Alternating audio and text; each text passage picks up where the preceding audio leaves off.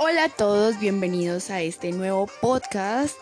Mi nombre es Sarita García y el día de hoy vamos a hablar sobre la película La lengua de las mariposas, dirigida por Juan José Luis Cuerda y basada en los relatos del libro ¿Qué me quieres, amor? de Manuel Rivas.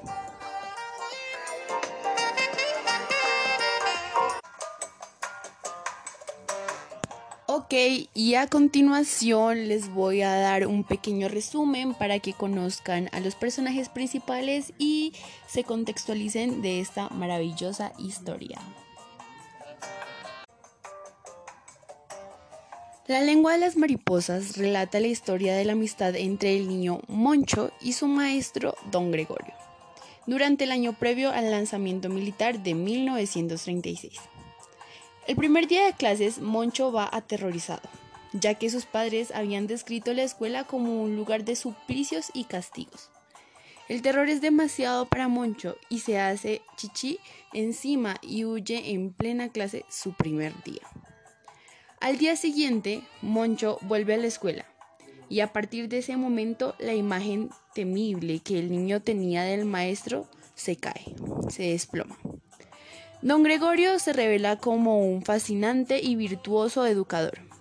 Moncho descubre la belleza de la poesía, lo fascinante de la historia, los secretos de la naturaleza. La amistad entre el alumno y el maestro crece, y don Gregorio consigue el respeto del padre, quien es sastre y republicano, y de la madre, una católica practicante. El 18 de julio de 1936 se produce la rebelión militar. Rápidamente los fascistas toman el pueblo y comienzan una campaña de terror. La madre de Moncho percibe el peligro y rápidamente quema los libros y los periódicos republicanos.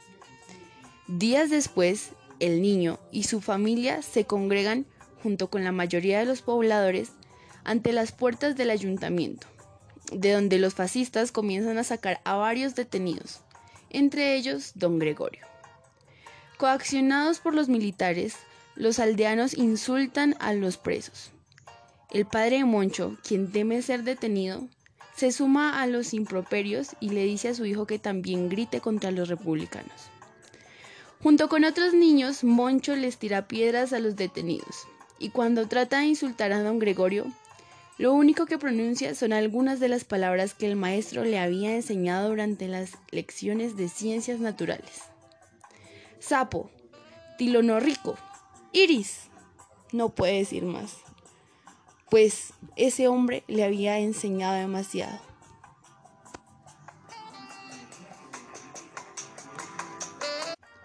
De esta maravillosa obra cinematográfica podemos analizar varias cosas. La primera es el cambio en los modelos educativos. El primero, un modelo de miedo, de terror, representado por el padre Moncho, el cual por medio de sus historias eh, le cuenta a su hijo cómo los regañaban, les pegaban y cómo les daba miedo y pánico asistir a la escuela. Este fue manejado por la iglesia y prácticamente monopolizado por la misma. Es por esto que Moncho eh, tiene una mala concepción de estudiar y tiene mucho miedo de ir a la escuela. Esto cambia completamente cuando ve cómo son sus clases y cómo son las escuelas del gobierno de la Segunda República, el cual le dio un gran impulso a la enseñanza primaria. En este se crearon 6.750 nuevas escuelas y 7.000 puestos de maestros, cuyos sueldos aumentaron entre el 20 y el 40%. Además, mandaron misiones pedagógicas a zonas rurales, con el fin de remediar el alto nivel de analfabetismo que había. Las escuelas de la Segunda República fueron públicas, gratuitas, obligatorias, laicas, mixtas e inspiradas en la idea de la solidaridad humana, donde la actividad era el eje de la metodología. Este fue un periodo en el que los profesores fueron muy reconocidos, era una profesión muy valorada e importante, tanto así que los consideraban las luces de la República, puesto que tenían el poder para alimentar y educar las mentes jóvenes que en un futuro serían los que gobernarían esa república.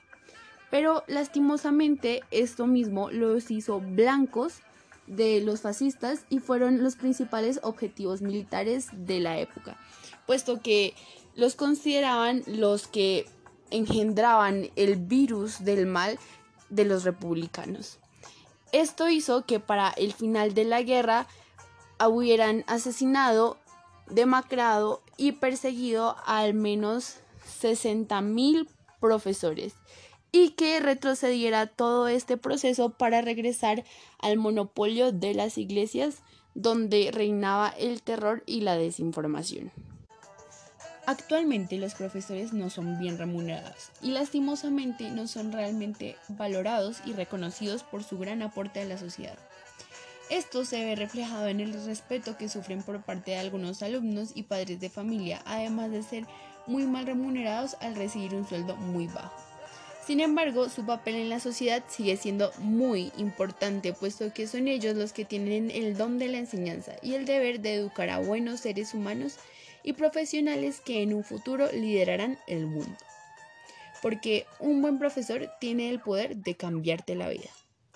En cuanto a la forma como don Gregorio cayó a los chicos en el aula de clases sin hacer un solo ruido, creo que se debe al respeto que estos sienten hacia el profesor método que aún mantienen algunos profesores en la actualidad, pero que no suele ser muy efectivo en todos los casos, puesto que actualmente los jóvenes han ido perdiendo el interés por el estudio, por la pereza, por los problemas psicológicos o las ganas de ganarse la vida fácil.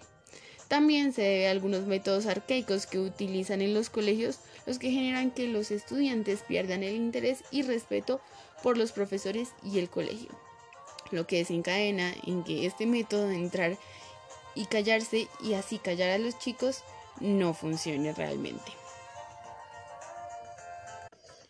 Finalmente, para concluir este podcast, voy a dar mi opinión sobre los cambios que han habido en el modelo educativo, los cuales creo que son pocos pero significativos. El más importante es la inclusión de los métodos más didácticos y la tecnología como una muy buena herramienta para el aprendizaje, permitiendo así que los estudiantes entiendan de una manera más práctica los temas de la clase. Más allá de eso, creo que usamos un método de enseñanza que tiene que seguir mejorando y avanzando. Espero que les haya gustado un montón este podcast y los haya animado a ver la película, la cual les recomiendo un montón para que pasen un rato agradable con sus familias y se culturicen.